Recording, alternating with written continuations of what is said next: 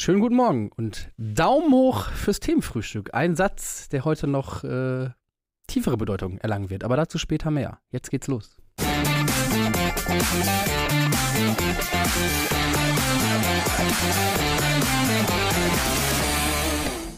Guten Morgen. Hallo. Dazu später mehr heißt natürlich nicht, dass ihr eure Daumen zurückhalten müsst. Nö. Ihr könnt es schon regnen lassen, wenn ihr mögt. Ballert mal Wir freuen rein. uns. Genau. Genau. Ähm, bevor wir das Ganze ein bisschen auflösen und äh, den Daumen in äh, zentralere Position heute rücken, sprechen wir über die zweite Bundesliga. Da war einiges los am Wochenende. Genau, und äh, angesichts an der Fülle von Themen, die uns auch die erste Liga bei Zeiten so mit sich bringt, kommen wir ja montags hä- häufig nicht dazu, äh, die zweite Liga angemessen zu berücksichtigen. Deshalb hat sich das so ein bisschen eingebürgert, dass wir das auf den Dienstag schieben, um auch die Unterklasse, wenn man sie so nennen möchte, aber ähm, auch da gibt es hochklassigen Fußball, ähm, angemessen zu würdigen und auch in angemessener Länge und Breite zu besprechen. Und das werden wir heute tun. Und praktischerweise waren Zuschauerinnen und Zuschauer dieser Sendung, dieses Podcasts in den Stadien dieser Liga unterwegs, haben uns ähm, Einsendungen geschickt und das nutzen wir für eine so noch nie dagewesene Kombination vielleicht. Wir werden uns nämlich anhand der Kurvenschau durch die zweite Liga hangeln. Felix, habe ich das korrekt angekündigt? Im Prinzip schon, ja. Okay. Also wir haben, wir bekommen normalerweise so zwischen 30 und 40 Einsendungen aus aller Welt.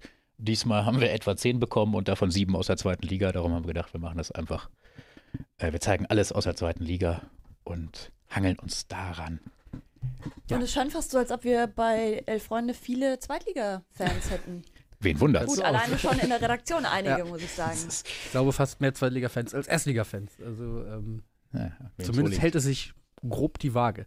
Ähm, wir gehen ins Olympiastadion und ich glaube, das ist vielleicht das Spiel, wo wir am wenigsten Worte drüber verlieren müssen, Genau. weil Luis, der gestern hier schon gesessen hat, ähm, sehr eindrücklich schildern konnte, weil er eben auch selbst vor Ort war, Mhm. wie es war, Abschied zu nehmen von Kai Bernstein, ein Spiel unter ganz, ganz schweren Bedingungen. Ähm, vielleicht, was wir nochmal sagen können oder bestätigen können, ich auch als Zuschauer vor dem Fernseher war, wie beeindruckend es war, wie würdig Hertha diesen Tag gestaltet hat. Absolut, an allen Ecken und Enden. Und ich glaube, ganz, ganz viele Leute haben wirklich diese Schweigeminute als sehr, sehr bedrückend, aber auch irgendwo authentisch für den, für Ja. den, ja, Hertaner, äh, für diese Identität und diesen Weg, den sie ja weitergehen wollen. Und dementsprechend kann ich dir nur recht geben. Ich finde, das Sportliche ist an diesem Tag einfach sehr in den Hintergrund gerückt, weil Ja. man eben doch diese, diese, diese Aura überall gemerkt hat, so auch selbst durch den Bildschirm. Ich war jetzt nicht im Stadion, aber Ja, und wenn man es so auslegen will, kann man vielleicht sagen, dass sogar sportlich sich auch der von Kai Bernstein ausgerufene Berliner Weg irgendwie so ein bisschen dann gezeigt hat mit Danny Scherhand, der ein gutes Spiel macht, der äh, das Tor trifft. Und ähm, vielleicht noch ein Satz zum Gästeblock auch mit und dieses Banner, das zeigt, glaube ich, auch, warum der Tod von Kai Bernstein eben nicht nur in Berlin und bei Hertha BSC für so viel Anteilnahme sorgt, sondern eben deutschlandweit und über alle Fanszenen hinweg, weil eben einer aus der Kurve, einer aus der Fanszene mit seinem Weg, mit seinem Marsch durch die Institution gezeigt hat, ähm, was man erreichen kann und wie auch Faninteressen auf ganz oberster Ebene eben vertreten werden können. Und äh, ich glaube, dieses Banner von Düsseldorf, dieses ein anderer Fußball ist möglich, äh, das hat Kai Bernstein gezeigt und das ähm, trifft den Nagel ziemlich auf den Kopf. Ja, Respekt auch an alle Spieler, die sich äh, dafür entschieden haben, dieses Spiel auszutragen. Es hätte ja auch die Option gegeben, das zu verschieben.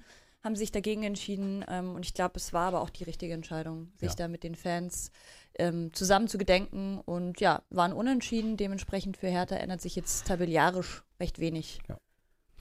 Wir gehen mal ins nächste Stadion. Jo, ich glaube, da gibt es auch eine Menge Gesprächsstoff. Ja, ich Oh ja. glaube, das wird jetzt ein XXL, oder? Am Millantor war der erste FC Kaiserslautern zu Gast und äh, Und Andi war zu Gast anscheinend. Andi auch, ja. Und ich gebe mal einen kleinen Hinweis, über welchen Verein wir jetzt besonders viel sprechen werden. Ja.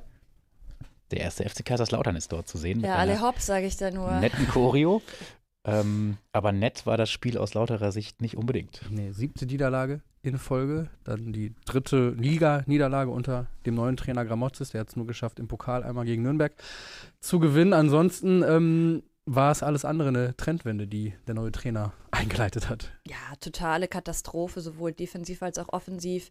Hinten wirklich nicht gut gestanden. Ähm, Es gab so, halt wirklich drei oder vier Szenen, wo St. Pauli alleine auf, ja, äh, auf den sobald eigentlich die Kette überspielt Tor wurde mit so einem zuläuft, langen ne? Chipball, war Lautern komplett. Können sich bei, offen. bei ihrem Keeper Kral bedanken, Ja. dass äh, es nicht noch deutlich höher ausfällt. Gut, ich meine, es gab diese eine Vierfachchance für, für Lautern, wo, wo sie erst den Pfosten treffen, dann die Latte, dann nochmal äh, Mhm. jemand auf der Linie klärt und dann dieser Aufsetzerschuss übers Tor geht. Aber ähm, Also auch offensiv wenig Ideen, muss man sagen. das war auch nach einem Standard, diese Ja. Situation, genau. Wenn dann Ähm, über rechts ging noch so ein bisschen was äh, mit Tachi. Ähm, aber äh, ja, ich muss sagen, auch so von, von dem Feuer, der Betze brennt nicht in der Hinsicht, also die Spieler jedenfalls nicht. Man könnte ja meinen, dass jetzt irgendwie auch schon vor der Winterpause war ja dieser Abwärtstrend an Ja. zu sehen und Ja. zu merken und man hat dem ja man mit dem Trainerwechsel dann Genau, entgegenwirken Dirk wollte. Schuster musste gehen und ähm, diese ganze Trainerentlassung muss man jetzt auch nicht unbedingt verstehen. Also ja, Das kam für viele überraschend, ja. Leistungen natürlich mäßig. Man merkt jetzt aber auch, es liegt vielleicht nicht nur am Trainer. Ähm, und bei den Spielern, ich fand es eine interessante Szene, gerade am Ende auch, als Ragnar Ache da seine Mitspieler komplett zusammengeschissen hat, im Mhm. wörtlichsten Sinne. Der war wirklich, äh, dem hat es komplett gereicht und der kam ja nur von der Bank. Und da merkst du schon, da passt an vielen Ecken und Enden gerade in Lautern überhaupt nicht. Ja, wobei ich tatsächlich den Gedankengang hinter dem Trainerwechsel nachvollziehen kann. Ähm, wenn man, und man ist ja in so einem Verein intern, bekommt man ja auch sowas eher mit, ähm, auch wenn es nach außen vielleicht nicht so wirkt, aber dann, wenn man da merkt, okay, da liegt ein bisschen was im Argen, wir haben das Gefühl, da müssen wir jetzt was tun. Und Dimitrios Gramotzes ist, finde ich, schon einer, dem man zumindest als Trainer so die Attribute und die Eigenschaften zuschreibt, okay, der ist einer, der sorgt erstmal für Stabilität. Und ich glaube, das war der Gedanke bei dem Trainerwechsel, dass man für Stabilität sorgen wollte, dass man diesen Sinkflug, äh, der sich da anbahnte, Mm. der sich jetzt allerdings leider fortsetzt, Ja. ähm, dass man den stoppen wollte. Und du Und- kennst ihn ja ganz gut noch von Schalke. Genau. Und ähm, Schalke ist mit Dimitrios Gamortis abgestiegen und äh, die Mission Wiederaufstieg verlief dann auch so ein bisschen schleppend, weshalb man ihn dann auch entlassen hat. Und da war auch so, es war alles fußballerisch sehr, sehr bieder. Genau, Ähm, sehr ausrechenbar, weiß ich noch, kann ich mich ja. erinnern, war ja so eine der Entlassungsgründe, dass die Gegner schon vorher genau wussten, okay, äh, wir wissen ganz genau, wie Schalke spielt. Ja. Und das ist jetzt die Frage. Bisher, wie gesagt, kreative Impulse konnte er dem Team zumindest jetzt bislang nicht mitgeben. Stabilität zumindest defensiv auch nicht wirklich. Nee, und ähm, ich glaube, dieser Stabilitätsgedanke war vielleicht aber auch der Gedanke, dass man sich gegen Miro Klose entschieden hat, Ja. ähm, der jetzt auch nochmal ein Interview gegeben hat und äh, sich da durchaus auch nochmal Salz in die Wunde. Ja, und auch äh, gesagt, er wäre schon vorbereitet auf alle möglichen Vereine. Er hat Mhm. quasi für alle äh, Zweitligisten in der unteren Tabellenhälfte sich äh, Berichte und Konzepte erarbeitet hat, die intensiv verfolgt, hat er gesagt. Und da schwang schon so ein bisschen Enttäuschung mit, fand ich auch in seinen Worten. Ähm, und er hält sich aber weiter bereit, sagt er.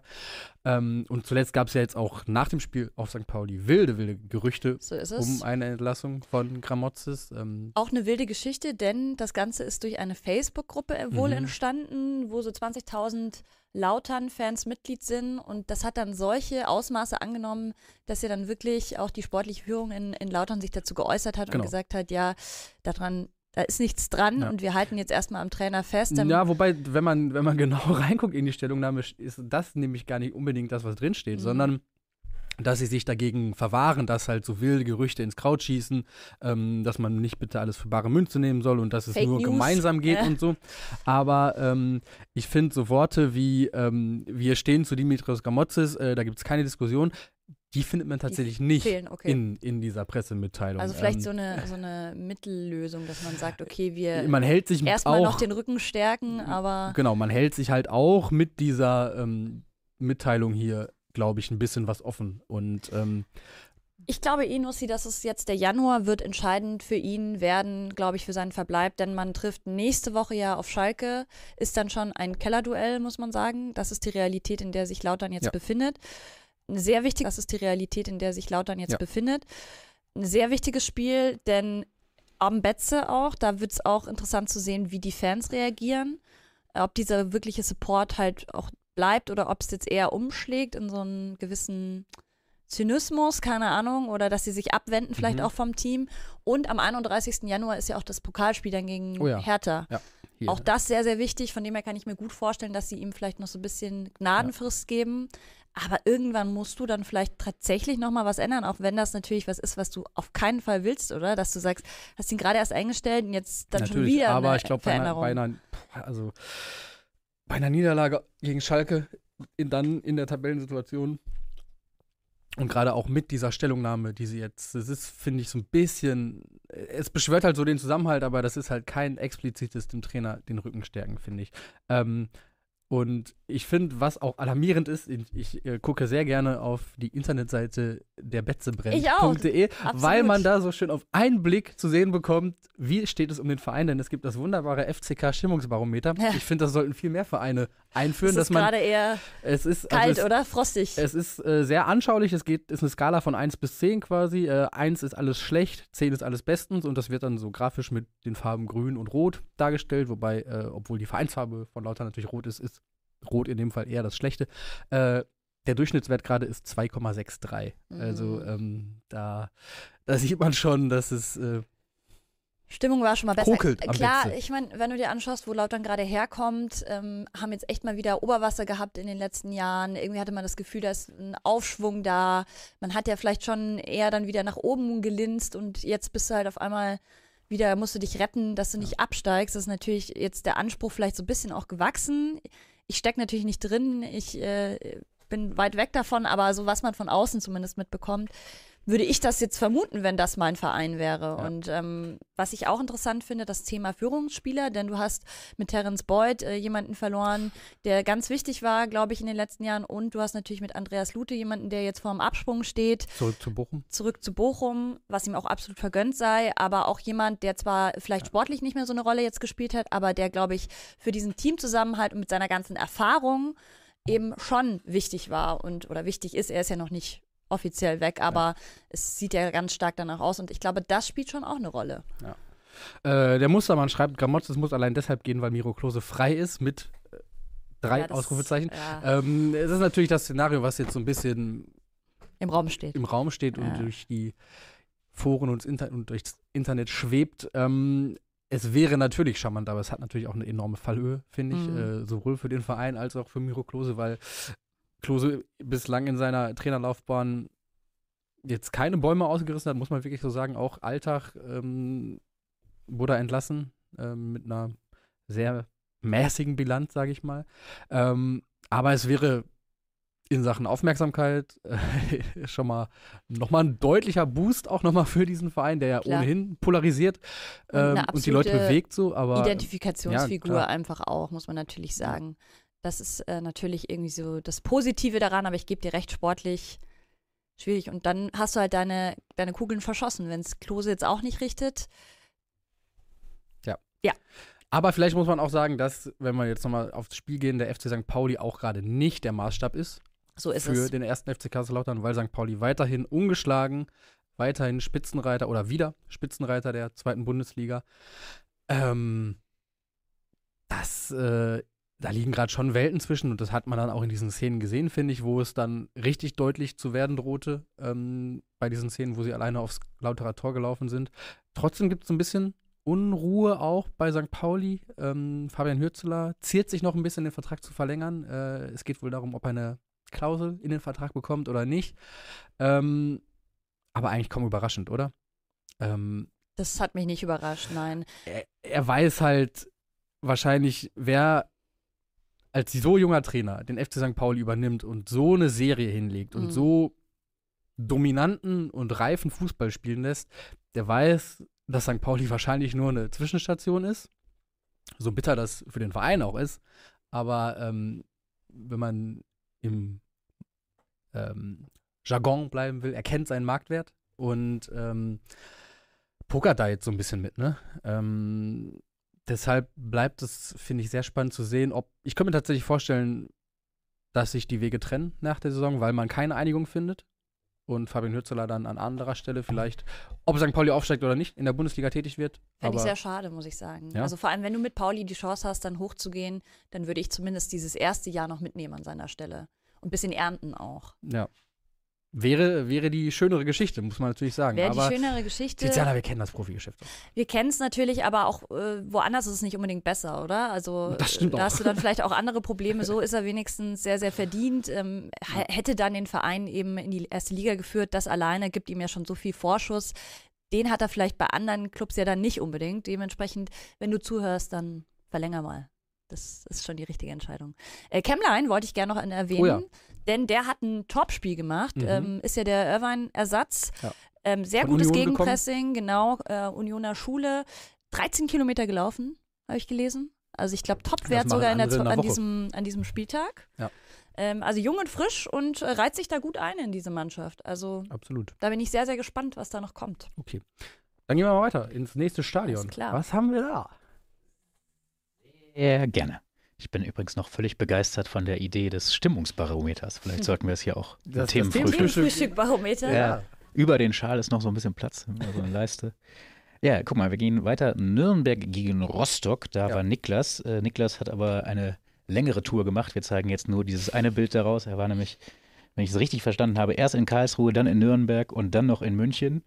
Stabil. Dreimal fast auf Rohren. äh, aber über Nürnberg-Rostock schreibt er, klingt vielversprechend und das war es auch. Ja, vor allen Dingen, wenn man es mit den Klubberern hält, würde ich sagen. Also ja, ich glaube, er war da eher so neutral. Ja. Sagte aber, von Rostock wäre nicht so viel angekommen Nee, in der eben. Kurve, aber das. Also nicht beim- nur auf der, aus, aus der Kurve, auch auf dem Platz war das, Das glaube ich. muss man, glaube ich, eine noch sehr, mal sehr sehr deutliche sagen. Angelegenheit, noch mal deutlicher als ähm, St. Pauli gegen Lautern.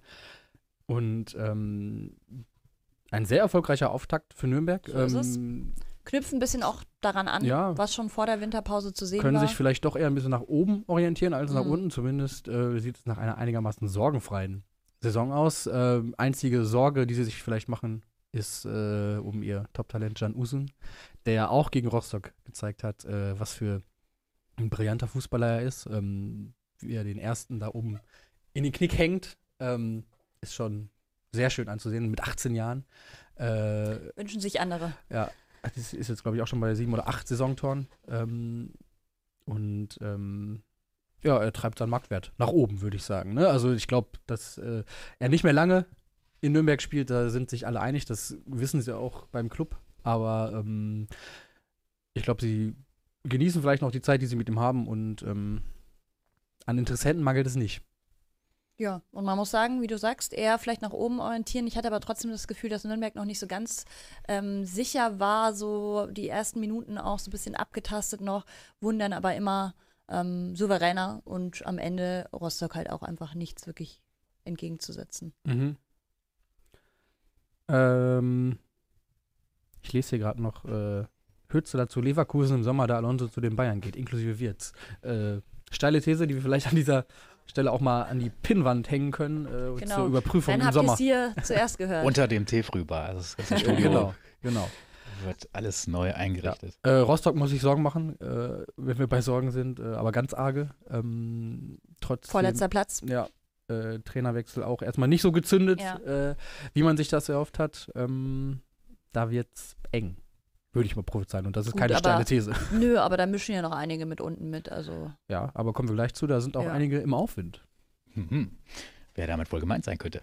Wir gehen nochmal weiter ähm, und äh, Jan Philipp, JPL, hat uns ein Bild aus Karlsruhe geschickt und wir sehen hier vor allem nochmal die Karlsruher Choreo, über die wir auch gesprochen haben.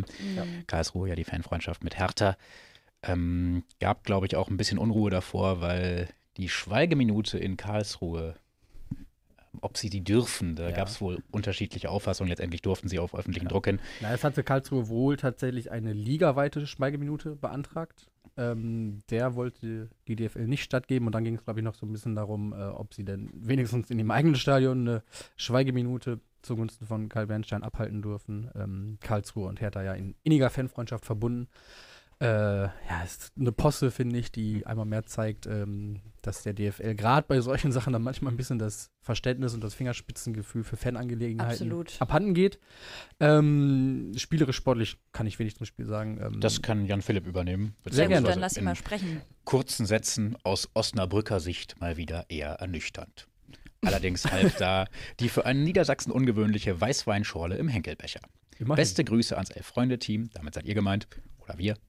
Bleibt wie ihr seid. Wir geben uns Mühe. Luis Richter schreibt noch, gute Freunde kann niemand trennen. Ja. Ja. Schön. Damit ist dann auch aus Fansicht zu diesem Spiel vieles gesagt. Osnabrück bleibt natürlich unten drin und äh, steht weiter bei neun Punkten. Das ist sehr wenig. Das ist sehr wenig. Das stimmt. Dann, Wenden wir uns vielleicht Schönerem zu, oder? ja, schönerem. Oh, guck mal, es leuchtet. Ui. Finde ich sehr schön, ehrlich gesagt.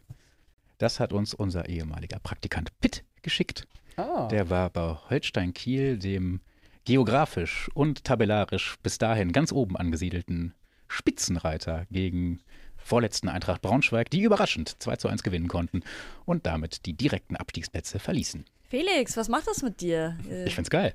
Also, dritter Sieg in Folge. äh, ja, also Bist du das überhaupt gewöhnt? Ich, ich, also seit wir uns kennen, glaube ich, ist Braunschweig, ich glaube, seitdem ich mich kenne, hat er nicht noch, also ich überlege gerade, wann das letzte Mal drei Siege, das muss irgendwann. das ist schon anno dazu. Ah, 2020 war eine ganz gute, war, ja, beim Aufstieg wahrscheinlich auch. Aber ähm, ja, fühlt sich wirklich schön an, war auch nicht mal unverdient. Ja, klar, also Hoffmann hat noch viel rausgekratzt. Ah, ja, das stimmt, der war krass. Also, aber ja, also es ist geil. Was soll ich sagen? Steven Skripski mit einem äh, sehr sehenswerten Treffer aus der eigenen Also Hälfte. 60 Meter, ja, wo man noch drüber diskutiert. Wobei man ja mittlerweile, eigentlich ist es ja in dieser Saison kaum was Besonderes mehr, oder? Wenn man irgendwie Ja, von der ja. Mittellinie trifft, das macht jeder Zweite. Also es ist halt, ein Tor wie jedes andere fast. wurde noch darüber diskutiert, ob man da als Torwart oder das moderne, Torwartspiel verlangt ja dieses nach vorne Rücken Ja. bei der Ecke. Ich würde mal gern sehen, wie viel das letztendlich verhindert und im Mhm. Vergleich, wie viel du dann doch äh, solche Tore frisst. Aber das passiert halt einmal im Jahr. Und äh, er hat äh, Hoffmann danach ja wirklich auch der Spieler des Spiels, kann man sagen.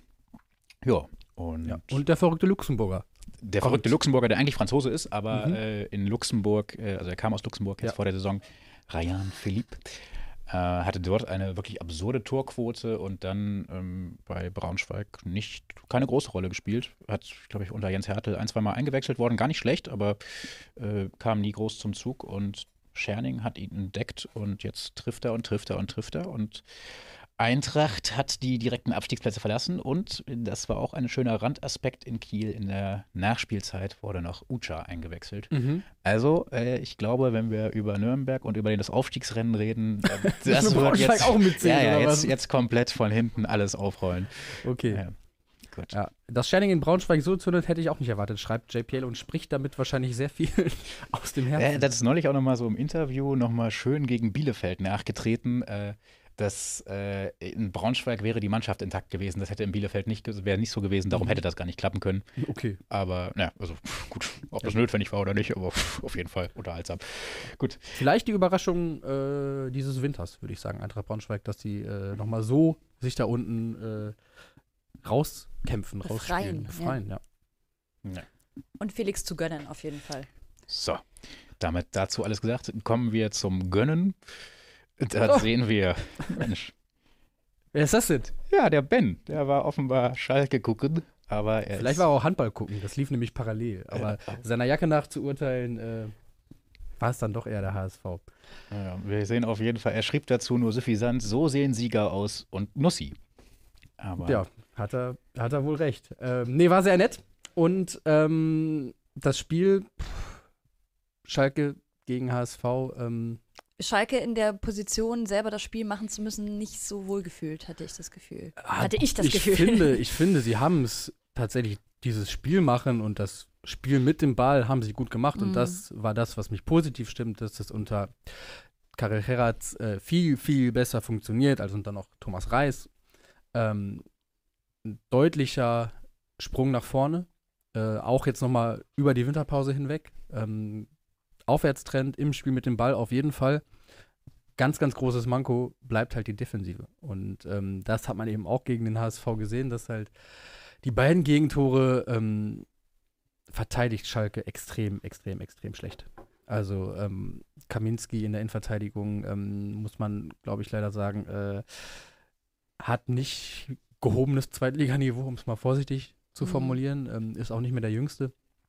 Ähm, viele fordern Verstärkung für die Defensive, sieht aber nicht unbedingt danach aus, als würde noch jemand kommen. Mhm. Ähm, Timo ba Baumgartel, der ein bisschen raus war, ist jetzt wieder fit, ist vielleicht sowas wie ein gefühlter Neuzugang. Ähm, dafür hat man jetzt Darko Chulinov geholt, ähm, der unbedingt kommen wollte, zurückkommen wollte zu Schalke. Und irgendwie ist es eine ganz geile Geschichte. Ähm, war absolut ein Faktor in der Aufstiegssaison, ähm, vor allen Dingen offensiv. Wobei er zu Beginn auch nochmal als Rechtsverteidiger häufig eingesetzt wurde in so einer Dreier-Fünfer-Kette, äh, so als Schienenspieler. Aber bei dem muss man absolut vorsichtig sein. Ähm, sie haben jetzt beim Medizincheck gesagt, er war so zu 85 Prozent fit, könnte Okay. schon ein Kandidat für den Kader sein gegen Lautern. Aber der Mann hat halt auch äh, jetzt lange keinen Fußball gespielt, vor allen Dingen nicht auf ernsthaftem Wettkampfniveau. Ähm, er hat bei Burnley ein bisschen in der zweiten Mannschaft gespielt. Er hatte äh, im vergangenen Jahr eine Blutvergiftung, Oh. ähm, die ihn auch äh, ins Krankenhaus gebracht hat. Und ähm, da muss man, glaube ich, äh, gucken, ob das jetzt der Heilsbringer ist, den manche vielleicht in ihm sehen wollen. Weil er vielleicht bewiesen hat, dass er das sein kann, aber ähm, da würde ich mal ein ganz dickes Fragezeichen hintersetzen, wie schnell er daran anknüpfen kann. Hat es dich überrascht, wie HSV, wie die gespielt haben? Weil es war jetzt nicht der typische Walter-Fußball. Naja, aber das ist vielleicht auch eine Qualität, die Tim Walter auszeichnet, dass er eben dann solche Spiele auch für sich entscheidet. Und eben dann, wenn Fehler da sind, die halt auch eiskalt ausnutzt. Das muss man sagen, das hat, das hat Hamburg halt krass gemacht. Das war jetzt nicht, das war kein dominanter Auftritt, absolut nicht. Aber ähm, Sehr erwachsen, kann man vielleicht sagen. ja, ich habe auch gelesen, konservativ, glaube ich, haben es manche genannt. Ja, konservativ ist und passt vielleicht auch zu Tim Walter, wenn man da noch ein Wort zu verlieren will. Äh, er wurde danach gefragt zu den Protesten in Hamburg äh, gegen rechts gegen die AfD, wo natürlich der FC St. Pauli auch zu aufgerufen hat, auch Hamburger Faninitiativen, der Supporters Club und die Fanabteilung. Ähm, und Tim Walter darauf angesprochen hat, gesagt, ja, ist nicht meine Baustelle. Äh, ich bin für den Sport Sport ist nicht politisch, gell? Äh, Klassiker. lassen wir vielleicht mal so stehen. ja.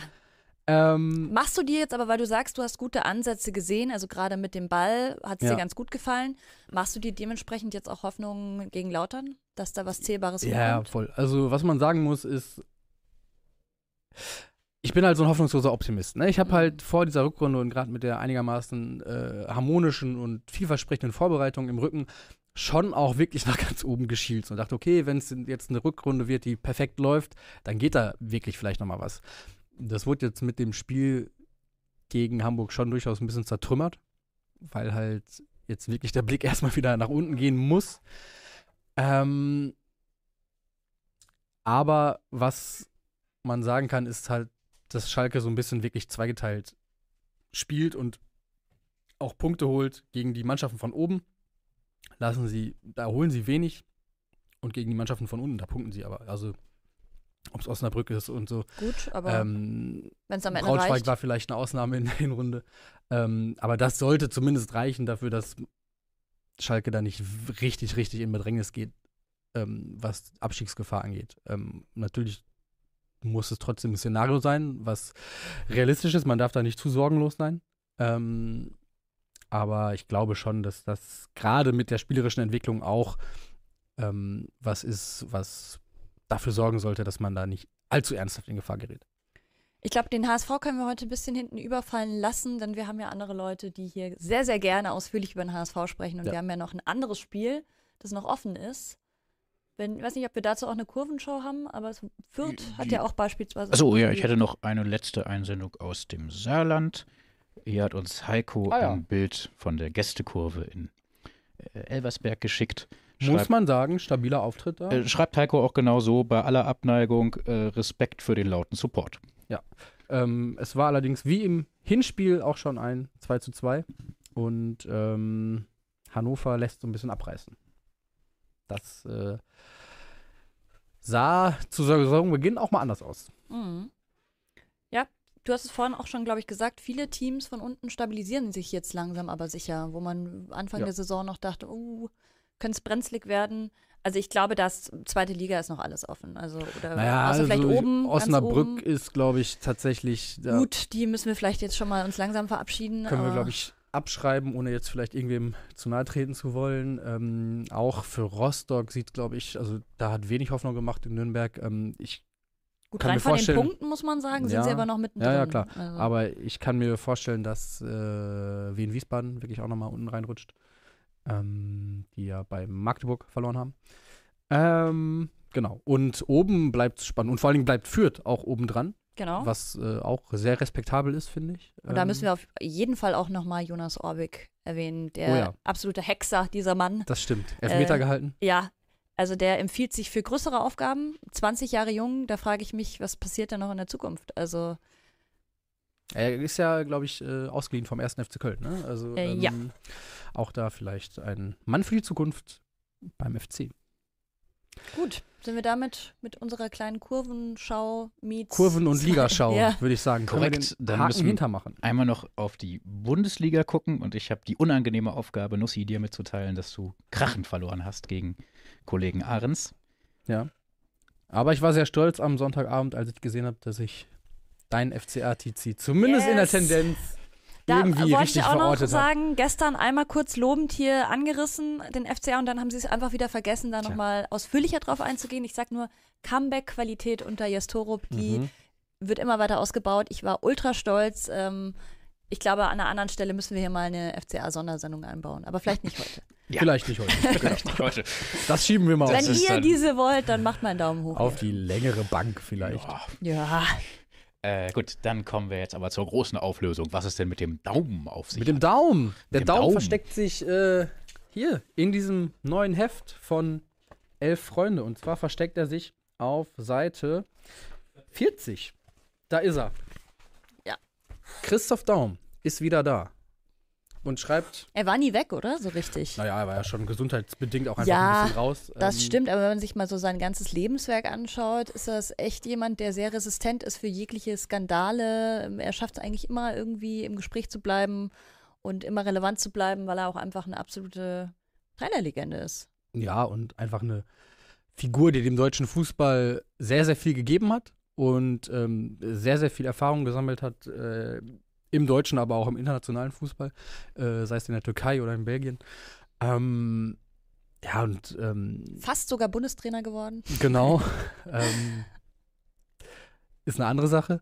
Äh, aber Christoph Daum ist seit dieser Ausgabe, die ab heute am Kiosk erhältlich ist, äh, neuer Kolumnist. Und damit Bei beerbt Freunde. er Almut Schuld. Genau. Und ähm, wird ab jetzt für uns den Fußball in seiner Gesamtheit einordnen. Er legt los, äh, wie könnte es passender sein, indem er ähm, seine Einschätzung abgibt äh, zu seinen Ex-Vereinen, die da sind bei Leverkusen und der 1. FC Köln. Ähm, ich will nicht zu viel verraten, aber ich finde äh, es sehr lesenswert, weil er sich sehr, sehr meinungsfreudig Er ist Präsentiert. ja meinungsstark und er, das war ja schon immer Christoph Daum, er scheut nicht vor Konfrontation.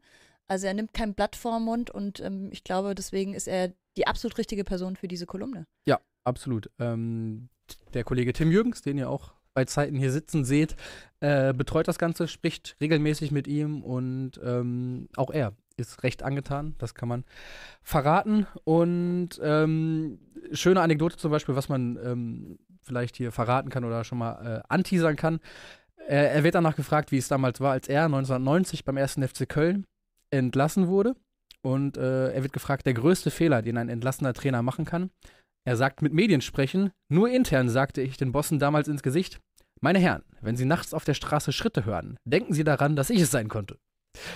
Irgendwo musste ich ja hin mit der Enttäuschung. Also äh, er redet sehr frei heraus darüber, wie er äh, den Kölner Bossen damals Gewalt angedroht hat. Ähm, Was ist so deine Lieblingserinnerung, wenn du an Christoph Daum m, vor allem als Trainer vielleicht auch denkst? Ähm, ist tatsächlich was, was ich äh, gar nicht live mitbekommen habe, aber diese äh, Sportstudio-Sendung Mit mit, Hönes? mit Uli Hoeneß sitzt, Ja.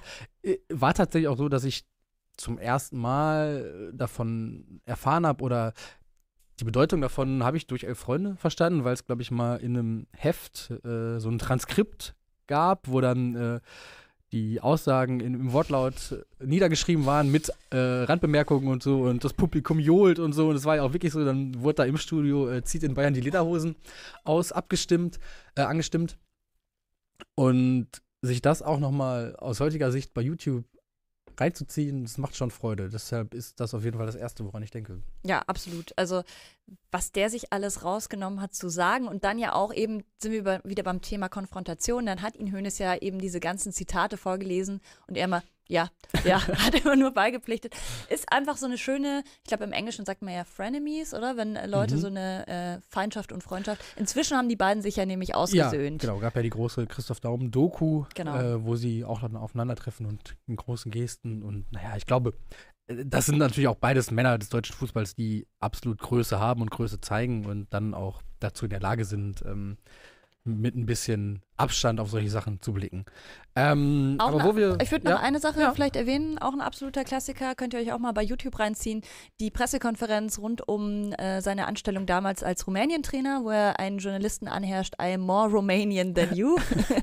das lohnt sich auch. Und vielleicht ähm, dazu passend wollen wir die Leute fragen, was Genau. ihr liebster Christoph Daum-Moment ist und dann verlosen wir hier ein, Ja. zwei Hefte. schreibt uns in die Kommis äh, eure Weil es gibt liebsten, viele, glaube ich, gute Momente. Viele, die wir jetzt vielleicht auch gerade gar Ja. nicht so äh, im Kopf haben. Legendär natürlich auch, wie er Trainer wird in Köln und die Leute ihm die Kinder hinhalten zum, zum Segnen. Ich finde, das äh, bringt auch den Mythos Christoph Daum sehr, sehr deutlich äh, auf den Punkt. Äh, aber das Heft lohnt Ja. sich natürlich nicht nur wegen Christoph Daum, sondern wir haben auch eine wunderbare Titelgeschichte über einen Gladbacher Shootingstar. Und ich finde, er sieht halt auch wirklich aus wie ein Star mit seinen, äh, mit seinen roten Bäckchen, mit seinem Haarband, das er während Ja, der Spiele ja. trägt. Ähm, nicht zuletzt, dass er auch fußballerisch ein bisschen was auf dem Kasten hat. Aber es ist halt auch so eine Geschichte aus der Kurve, auf dem Platz. Äh, absolutes Potenzial zur Gladbacher Identifikationsfigur. Laut Tim, laut Tim Jürgens übrigens EM-Fahrer, war hier sein Hottake, den er verkündet hat. Ah, ja. Äh, werden Und, wir gespannt äh, welche beobachten. Geschichte ich auch sehr lesenswert fand, war die blühende Landschaften Oh ja. von Tobi Ahrens, wo er nach, ähm, in die Türkei gef- geflogen ist. Das muss man betonen. Er hat sich in den Flieger gesetzt. Das macht er nicht so gerne. ja, das, kann man stimmt, vielleicht verraten. Das stimmt. Äh, ähm, hat den Weg auf sich genommen und hat sich meinen Beleg umgesehen, dass ähm, ja so ein bisschen das Trainingslager vielleicht so der hinteren Reihe ist. Äh, es war ja Unter mal so ein bisschen anderem- verpönt. unter Mittlerweile anderem der FCK, den wir ja gerade besprochen haben, äh, war auch vor Ort. Ja. Also äh, da lohnt sich auf jeden Fall auch mal reinzuschauen in diese Geschichte. Ähm, für mich auch so ein bisschen in diesem grauen, tristen Winter. Ein paar schöne Bilder aus Oh der ja. Türkei. zumindest Sonne. Ja. Sonne fürs Herz auf jeden Fall auch.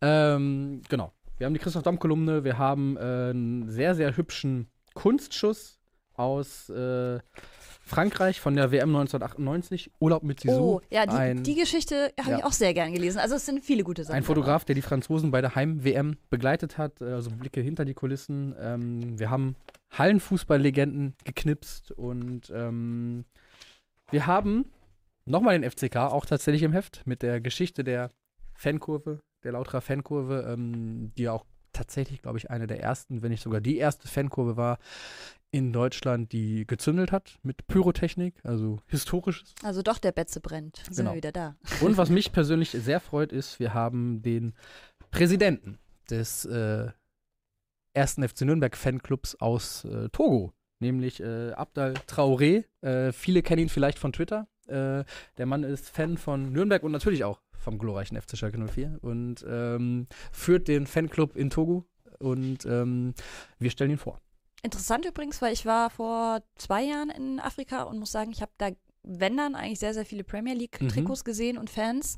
Äh, logischerweise. Ähm, und sonst in, aus deutschen äh, Gefilden eigentlich nur so die, ja, Bayern-Trikots natürlich, Ja. viele Dortmund so. Deswegen Nürnberg dann doch eher eine ungewöhnliche Geschichte. Absolut. Und äh, wie das kommt, dass jemand im Togo sich für den ersten FC Nürnberg begeistert, das könnt ihr nachlesen im Heft. Ähm, erhältlich ab heute am Kiosk. Äh, in einigen Abo-Briefkästen war es sicher schon. Äh, wir wünschen viel Spaß damit.